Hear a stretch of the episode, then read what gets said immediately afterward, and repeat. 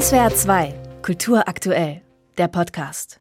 Eine 16-jährige Schülerin ist aus dem Zimmer ihres katholischen Internats verschwunden. Ein blutiger Zahn lässt vermuten, dass sie einem grausamen Verbrechen zum Opfer gefallen ist. Die Polizei ermittelt.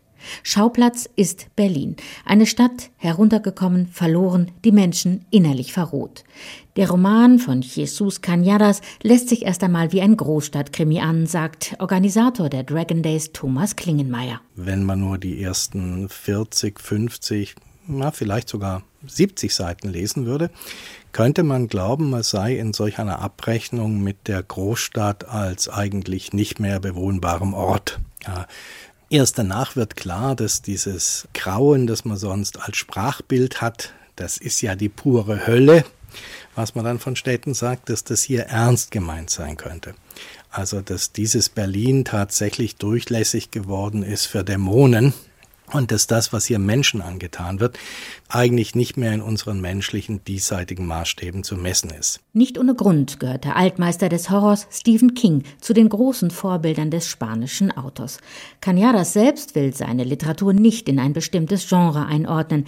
Ich schreibe einfach die bestmögliche Geschichte, meint er, aber in all seinen Romanen gäbe es übernatürliche Elemente. I tend not to classify my novels. I just try to write the best uh, story possible, but uh, One thing you, that you could say about uh, all of my novels is that, that, there is a supernatural element to them. Und ähnlich wie King setzt Jesus Cañadas auf die Kraft der Suggestion. Bis auf einige zugegeben überdeutlich brutale Szenen provoziert das allgegenwärtige Grauen ganz eigene Bilder im Kopf.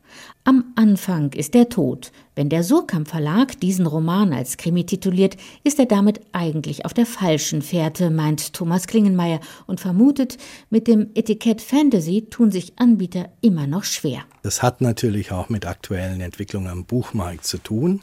Ein Teil der Fantastik, die sich gut verkauft, also Romantasy, im Moment. Die Mischung aus Liebesschnulzen und Fantasy ist eine nach, oft nach Formeln geschriebene Unterhaltungsliteratur.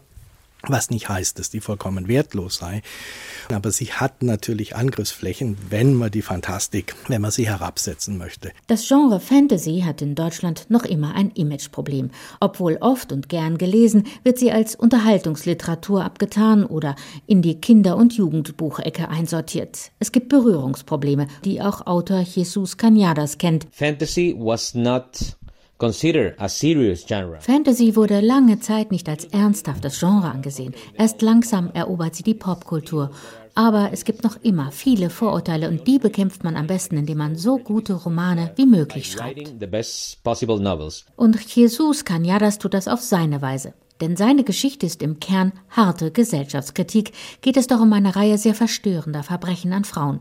Und er belässt es nicht bei der klassischen Frauenopferrolle. Mehr sei an dieser Stelle nicht verraten. Gewalt gegen Frauen ist ein riesiges gesellschaftliches Problem, in Spanien wie in Deutschland, so Jesus Cañadas, der mit seinem Roman dieses Thema sichtbar machen will. Berlin ist für ihn ein Ort dieser Gewalt, die sich nicht nur gegen Frauen richtet, sondern auch gegen Migranten, gegen Fremde, gegen Menschen, die sich in Berlin durchschlagen müssen und dabei auf eine feindliche Umgebung treffen. I thought it was a great opportunity to talk about this topic and represent uh, Berlin as part of this violence against women, but also against immigrants, also against foreigners, also against uh, people who try to make a living here in Berlin and find a very hostile environment. Am Anfang ist der Tod ist Fantasy, die nichts mit Eskapismus in fremde Welten zu tun hat. Sie ist vielmehr Spiegel einer sehr herausfordernden, komplexen Zeit. Der Versuch auch, schwierige Themen auf eine andere Art zu transportieren. Denn der Horror, den Jesus Cañadas beschreibt, ist in gewisser Weise sehr real. SWR 2 Kultur aktuell. Überall, wo es Podcasts gibt.